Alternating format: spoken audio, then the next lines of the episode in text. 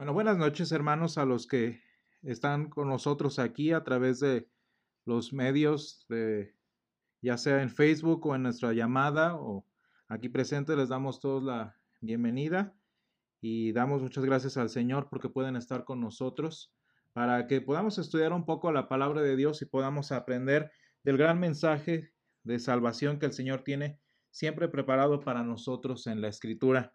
Y si nos han estado siguiendo en las últimas semanas, bueno, eh, llevamos estudiando eh, el capítulo 1 de la primera epístola del apóstol San Pedro. Y bueno, ustedes se darán cuenta que para estudiar la, la, la inmensidad de conocimiento y de verdad que tiene esta epístola, pues no vamos tan rápido, de hecho. Y vamos, eh, hemos estado estudiando el versículo 1 al versículo 2 y continuamos así aprendiendo cada vez más de lo que el Señor tiene para nosotros. Voy a leer en este momento eh, el versículo 1 hasta el versículo 9, que es esta sección del, del libro que hemos estado meditando en el nombre del Señor.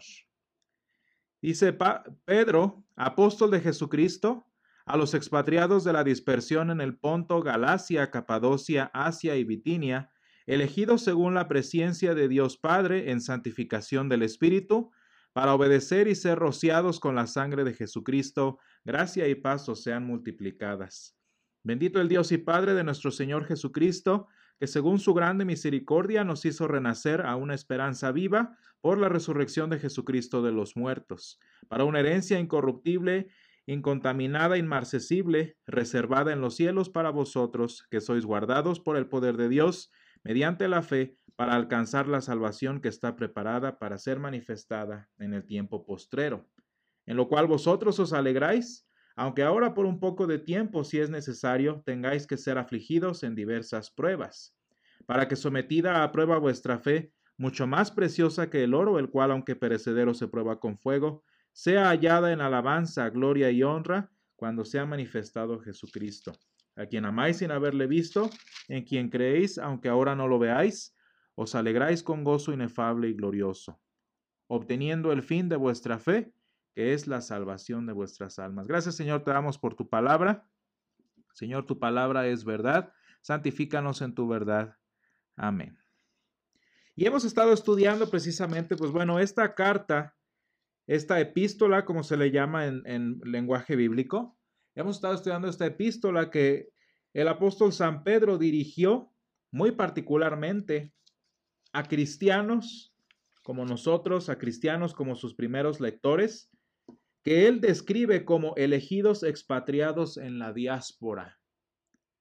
Y de hecho así decíamos, hemos estado analizando ese aspecto, que así es como inicia la epístola, dice Pedro, el apóstol de Jesucristo, se dirige a quienes a los elegidos expatriados en la dispersión. En esta traducción está un poquito movido, pero fíjense cómo la traducción hace énfasis en ese aspecto que hemos estado notando últimamente, que es elegidos. Porque los cristianos a los que se refiere Pedro, que somos también nosotros, son elegidos expatriados en la dispersión.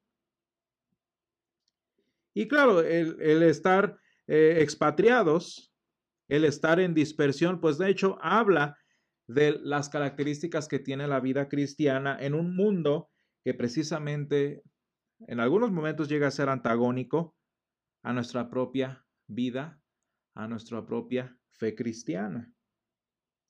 Y sin embargo seguimos siendo, a pesar de lo que el mundo opine, a pesar de lo que el mundo le parezca, seguimos nosotros siendo elegidos. Como mismo eh, el apóstol San Pedro y el apóstol San Pablo también lo mencionan muchas veces, seguimos siendo una, un pueblo escogido, un pueblo adquirido por Dios y tantos otros adjetivos que describen a los cristianos como diferentes, como independientes al resto del mundo. Y es que hemos estado diciendo que los cristianos somos expatriados y estamos en la diáspora precisamente porque nuestro hogar es el cielo. Y no estamos hablando del cielo exactamente donde están los santos, sino precisamente la, la presencia de nuestro Dios y ahí es donde nos toca estar. Dice el, dice el salmista que una cosa él le pedía al Señor y que esa es la que buscaba y ojalá esa sea nuestra oración, Él pedía estar en la presencia de Dios todos los días de su vida. ¿Para qué? Para precisamente para contemplar lo que para sus ojos como cristiano eran algo hermoso, eran algo glorioso, ¿no? Algo que era atractivo para la visión, precisamente para el corazón del rey David. Y precisamente pues a nosotros como cristianos, esta debe ser también nuestra petición, nuestra, nuestro testimonio de vida, vivir de algún modo buscando y anhelando nuestra patria, buscando, anhelando lo que nosotros eh, eh, necesitamos, nuestra pertenencia. Y bueno, hablando de esto, pues eh, mencionando nuestra pertenencia, pertenencia a qué, ¿no? Bueno, decimos al pueblo de Dios, a la ciudad de Dios como la que habla San Agustín, ¿no? Pero, ¿qué es lo que nos llevó a ser elegidos? ¿Qué es lo que nos llevó a ser este pueblo de Dios, aunque estemos en expatriados y en la, eh, y en la dispersión? Pues aquí dice el versículo 2, la presencia de Dios, el preconocimiento de Dios con respecto a nosotros. Y estábamos hablando de este preconocimiento de Dios Padre. Y fíjense muy específicamente, ah, el apóstol San Pedro dice eh, Dios Padre.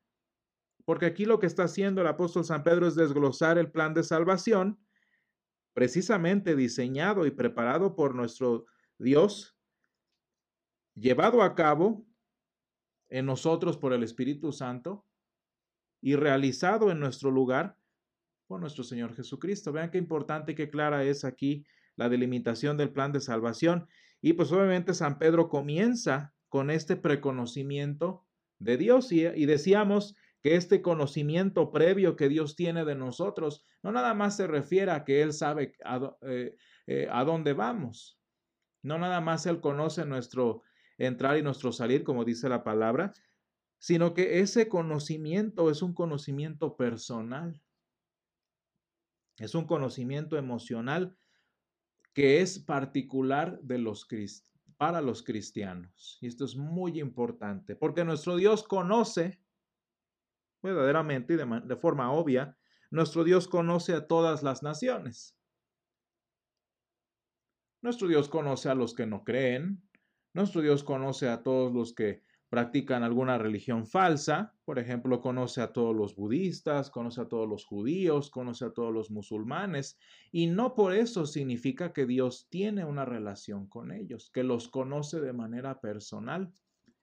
Y es que cuando nosotros hablamos del conocimiento de Dios al que se refiere aquí San Pedro, estamos hablando de un conocimiento que viene de una relación personal. Y esa, a los que estudiamos la palabra de Dios, como debemos serlo todos nosotros, siempre nos ha quedado claro que en la mayoría de las ocasiones cuando la escritura habla que Dios conoce a alguien, es un conocimiento resultante de una relación personal.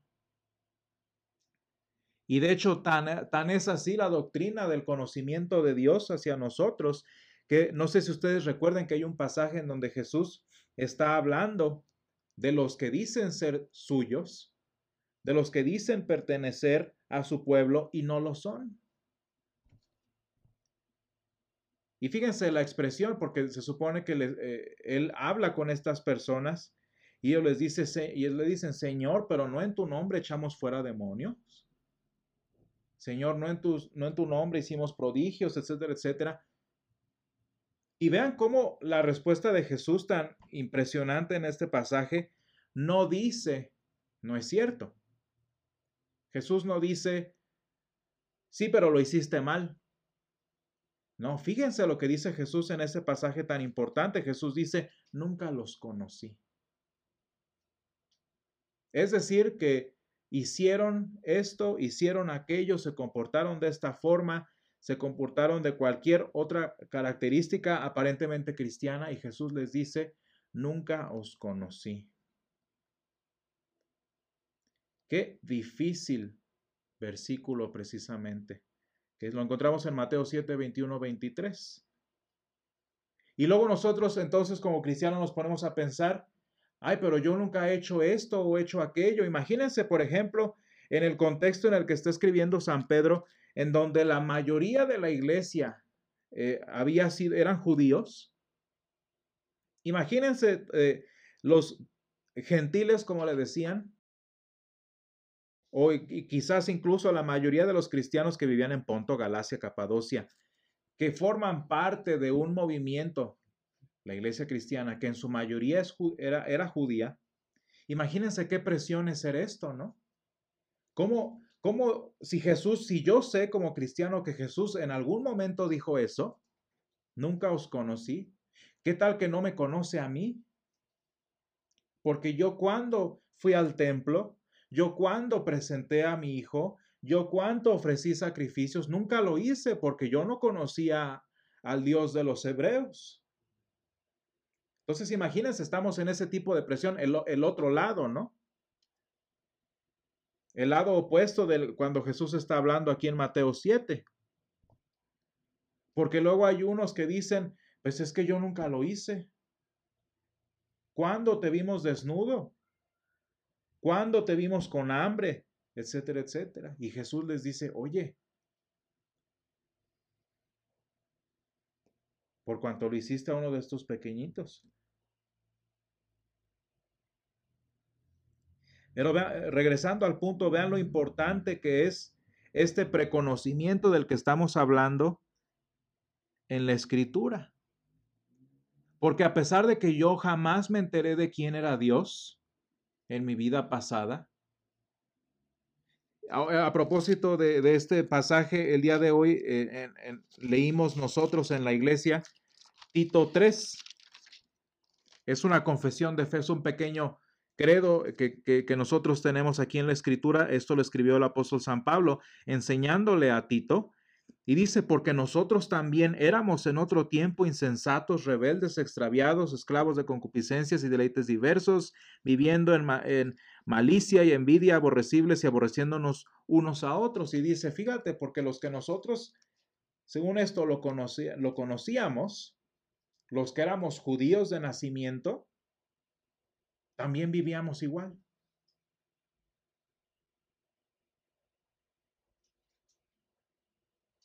Porque fíjense que el ser conocidos por Dios, hasta la misma conjugación del verbo lo dice. Somos conocidos, nosotros no conocemos, sino que Dios es quien nos conoce.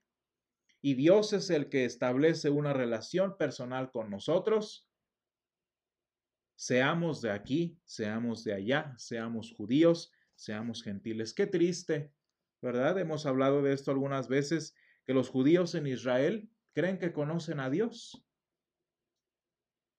Creen que por guardar la Torá están alabando al Dios de los hebreos y no, porque el Dios de los hebreos se llama Jesús. Y ellos dicen conocerlo y lo más triste es que un día, si no cambian sus caminos, Jesús les va a decir, nunca los conocí. Porque no se trata de que yo conozca a Dios, sino de que Dios me conozca a mí. Y volvemos entonces a lo que decía, pero ¿qué tal que Dios no me conoce? Es que ese es el punto de la epístola de San Pedro.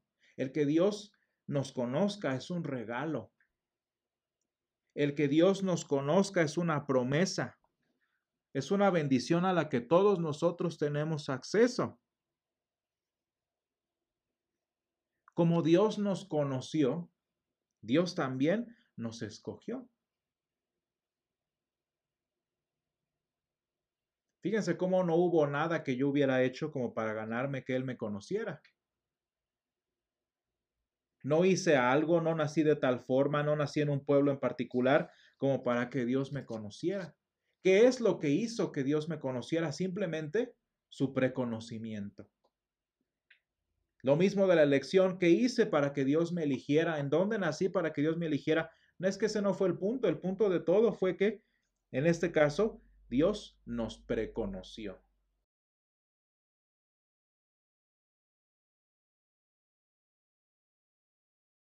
Y somos conocidos y reconocidos como suyos. Y leíamos, por ejemplo, en Juan, en San Juan, en el, en el, en el primer capítulo, que dice, los cuales les dio potestad de ser hechos hijos de Dios. Estamos hablando de esta lección, ¿no? Y es que lo más importante, digamos, lo más sorprendente de esta presencia de Dios? Fíjense, es presencia, preconocimiento. Lo más interesante de esta presencia de Dios es que no se limita a, a ser un simple concepto. Y vaya lo simple que acabo de decir, o sea, lo que acabo de decirles es lo simple de esta historia, ¿no? Vaya que el Dios del universo me conoce por mi nombre, ¿no? Vaya que el Dios del universo me conoció y me llamó, me escogió. Pero eso no es todo, o sea, no nada más es un, es un concepto que Dios me anota en su mapa mental. Sí, eso es una parte maravillosa ya de por sí, pero ni siquiera se acaba allí. Sino que este preconocimiento es una realidad, es una verdad que de hecho tiene un efecto, tiene una trascendencia en mi vida cristiana. Porque no nada más el preconocimiento de Dios me hace cristiano, obviamente. No nada más el preconocimiento de Dios me escogió para ser salvo, que ya es bastante, ¿no?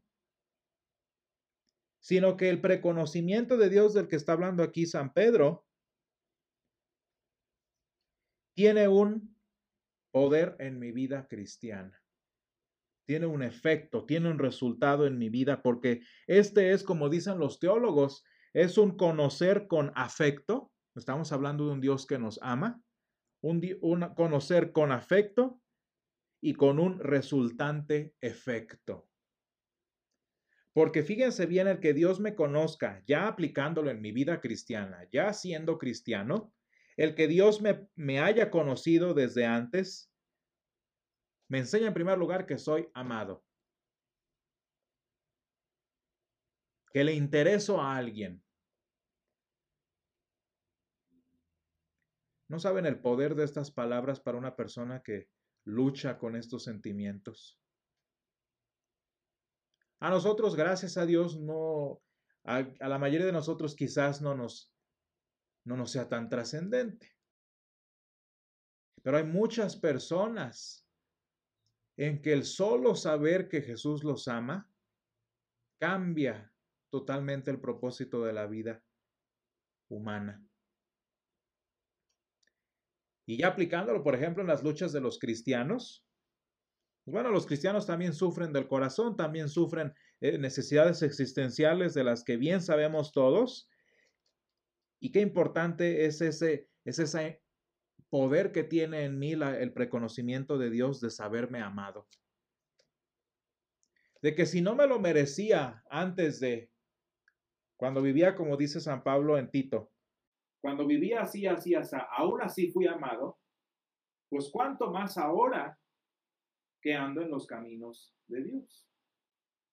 Si no siendo nada de Dios, Él me amó, Ahora imagínense siendo todo para Dios, ¿cuánto más no me ama? Y esto ya estamos hablando del poder que esta palabra tiene en nosotros hoy.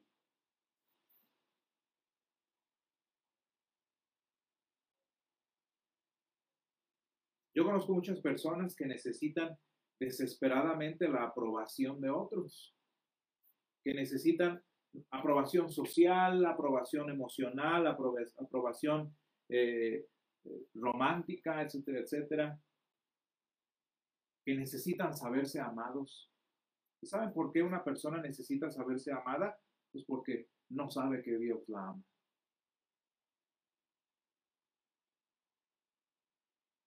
Y yo espero que nosotros tengamos esto bien en claro en nuestra mente para en caso de que conozcamos a alguien que no sabe que Dios lo conoce, que Dios lo ama sin ser nada de él y puede llegar a amarlo siendo mucho más como cristiano.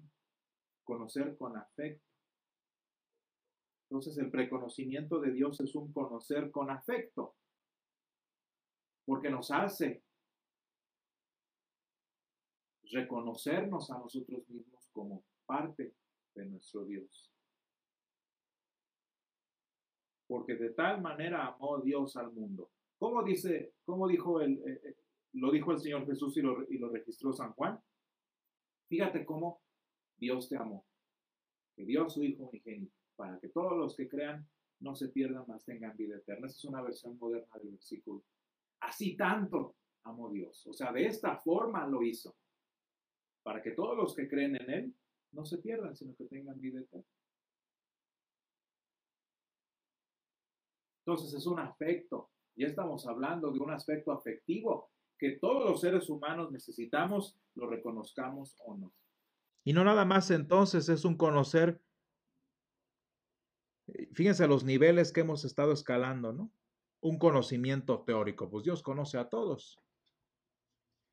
Dios a todos los conoce por igual. Pero no, estamos hablando ya de un conocimiento personal. Y ahora estamos hablando que este conocimiento personal no nada más me salva, no nada más me establece una relación con Dios, sino que aparte me enseña que soy amado. Y por si ser amado no es suficiente, aún más ese amor tiene un, ese conocimiento, perdón, tiene un resultante efecto en mí. ¿Y qué es ese efecto que tiene en la vida cristiana? ¿Qué, qué, resultado tiene saberme amado? Bueno, pues en este caso le llamamos los cristianos consuelo y sustento. El primer efecto que tiene el preconocimiento de Dios en mi vida, que causa amor, que, me, que causa una relación, etcétera, etcétera, es que cuando me siento debilitado, se vuelve mi consuelo. Esa sería, por ejemplo, una función correctiva, por así decirlo, ¿no? Desde el punto de vista filosófico sería la función negativa, en este caso, el, el, efecto negativo del amor de Dios, que cuando estoy en necesidad, que cuando estoy en debilidad, me consuela. Y va más allá todavía, porque no nada más me consuela, sino que me sustenta. Ese sería el efecto positivo del amor de Dios en mi vida. Porque muchas veces, y fíjense las relaciones humanas, el dinero, eh, la medicina, los tratamientos, esos cumplen con la primera y nos sacan del apuro. Eso sí, nos sacan del apuro. Pero no tienen el poder de sostenernos. Y como no pueden sostenernos, no pueden sostener nuestra vida, pues entonces se vuelve una necesidad patológica de estar con dinero, con salud, con, eh, vaya, mujeres, hombres, porque tan vacío estoy que necesito estarme rellenando con cosas que lo único que hacen es sacarme del momento. Pero el momento siempre está allí. ¿Se fijan? Y sin embargo, el que Dios me conozca también me sustenta porque no nada más me ayuda ahorita, sino que me garantiza el futuro y el porvenir. Y dice, continúa el versículo 2, por la presencia de Dios Padre en santificación del Espíritu. ¿A qué se refiere la santificación del Espíritu? Pues bueno, se refiere al método y a la gente por el cual este preconocimiento de Dios conforta a nosotros los elegidos expatriados y en la dispersión.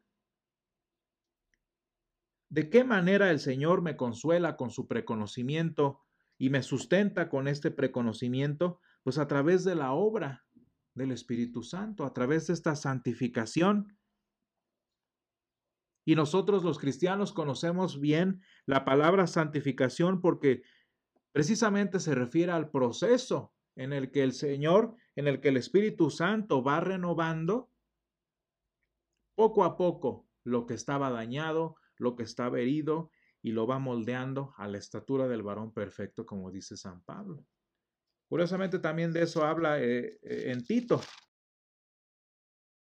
en este, de este proceso de, de santificación. Porque precisamente, fíjense, no sé si se, se, dieron cuenta que este pasaje en Tito 3, versículo 8, termina, termina diciendo, esto, estas palabras son ciertas, estas palabras son verdaderas. Y en estas cosas quiero que insistas con firmeza. Para los que creen en Dios, procuren ocuparse en buenas obras. Estas cosas son buenas y útiles a los hombres. ¿Por qué se refiere a esto? Pues porque eh, las buenas obras, el portarse bien, en pocas palabras, es un resultado de la renovación de la que habla el apóstol San Pablo en Tito 3:5. La anaquenosis, así es la palabra que, que utiliza San Pablo. Anaquenosis, ¿a qué nos referimos? Pues a ser nuevo otra vez. Fíjense lo diferente que es esto. Porque muchas veces nosotros confundimos renovación con restauración y no es lo mismo. Porque restaurar algo es dejarlo igual de viejo, nada más funcional.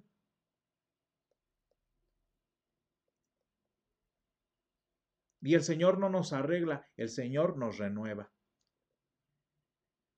Entonces, cuando el Señor lleva a cabo esta anaquenosis en mí, pues Él me hace nuevito desde cero.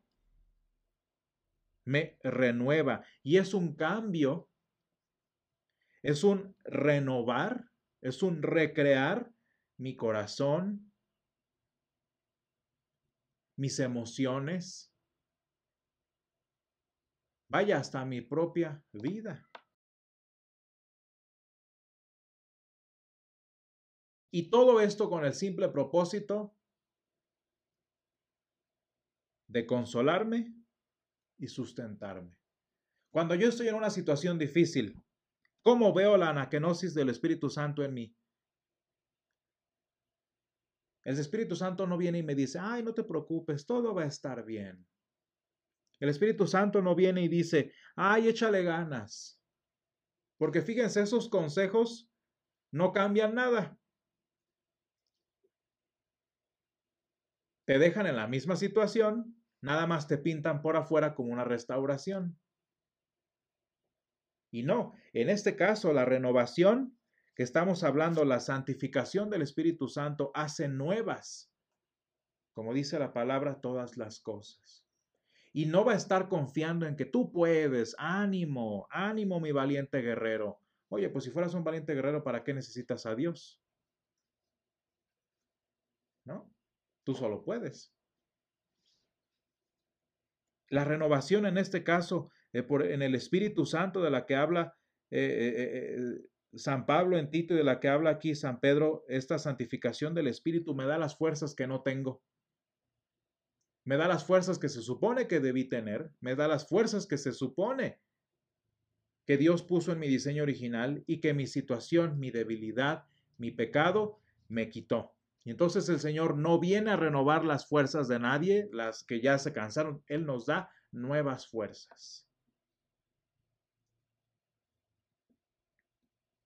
Y de esta forma, a través de, por ejemplo, renovarnos de esta forma o santificarnos de esta forma, Dios consuela a cada uno de nosotros.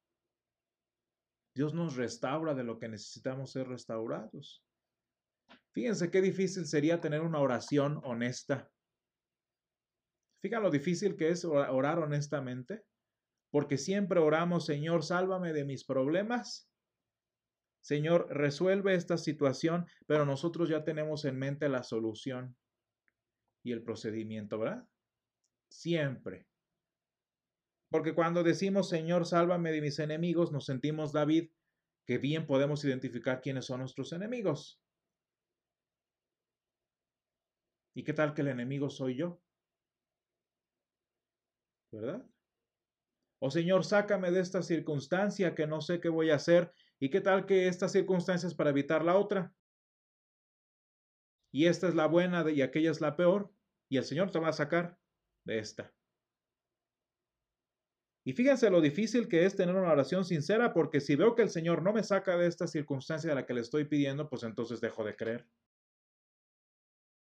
Pero fíjense cómo el Señor lo hace a propósito y no te saca de esta porque a lo mejor y ahí, ahí es mejor que estés.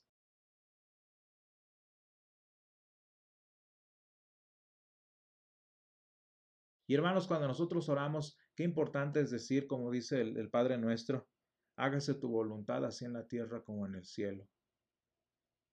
Porque esa es una muestra de la santificación, de la renovación que el Espíritu Santo está haciendo en mi vida, porque el Señor me quita mis opiniones, me quita mis juicios, me quita mi interpretación de la realidad y me da una nueva interpretación que es, hágase tu voluntad, así en la tierra como en el cielo. Eso no lo hace nadie más que un cristiano que está siendo renovado.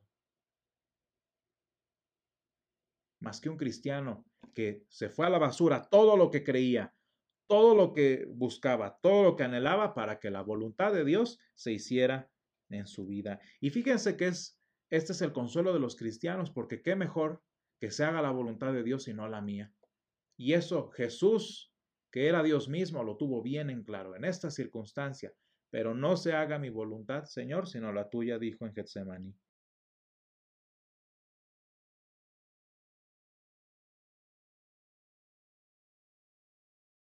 Y hermanos, espero que este, vaya, este pequeño pero importante mensaje que el apóstol San Pedro nos deja, vaya verdaderamente haciendo su obra de renovación y de restauración en nuestra vida. Pídele al Señor, Señor, consuélame de la forma en que necesito ser consolado. Señor, susténtame en las áreas que necesito ser sustentado. ¿A través de qué forma? A través de la renovación que tú, Señor, sabes que necesito que se dé en mi vida. Señor, si mis planes viejos, por ejemplo, son un problema, si mis intenciones y mi juicio es un es errado, pues Señor, deshazte de eso y renuévame con uno nuevo. Y van a ver que como cristianos no hay mayor consuelo que dejarle los problemas a Dios.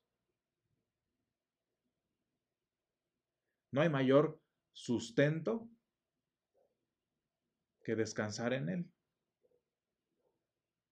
Y el que nos conoció personalmente se va a asegurar de que poco a poco, a través de esta obra de santificación de la que habla eh, eh, San Pedro, esta obra de renovación de la que habla San Pablo, que es la misma, lo vayamos conociendo a Él. Y poco a poco, en las batallas, en las victorias, en las derrotas, en los sufrimientos, en las alegrías, etcétera, etcétera, poco a poco nosotros vamos a ir conociendo más al Dios que nos preconoció para consolarnos y para sustentarlo. Señor, te damos gracias en esta noche porque tú nos conociste con un propósito, Señor, que era el de consolarnos y sustentarnos. Gracias, Padre, porque somos conocidos tuyos estando en las circunstancias en las que estemos, estando en la ciudad en la que estemos, Señor. Tú, Señor, nos has conocido y ese conocimiento tuyo, Señor, la relación que tenemos contigo, nos ayuda, Señor, a avanzar en situaciones difíciles. Padre, y te pedimos que nos ayudes a ser renovados las veces que sea necesario, a, Señor, ser eh, santificados en todas aquellas áreas, Señor, que que necesiten santificarse, Señor. Renuévanos, Padre, quita de nosotros lo viejo y pon algo nuevo, Señor, como tú lo has prometido, Señor. Y ayúdanos a que en todos los días podamos decir con sinceridad, hágase tu voluntad, así en la tierra como en el cielo. Todo esto, Señor, te lo pedimos en el nombre de Jesús. Amén. Hermanos, que tengan una bendecida noche y nos vemos dentro de ocho días primero Dios. Bendiciones a todos. Hola, gracias por unirte a nuestro podcast. Recuerda buscarnos en nuestras redes sociales como Misión San Pablo Apóstol para más contenido y déjanos tus comentarios, queremos saber más de ti.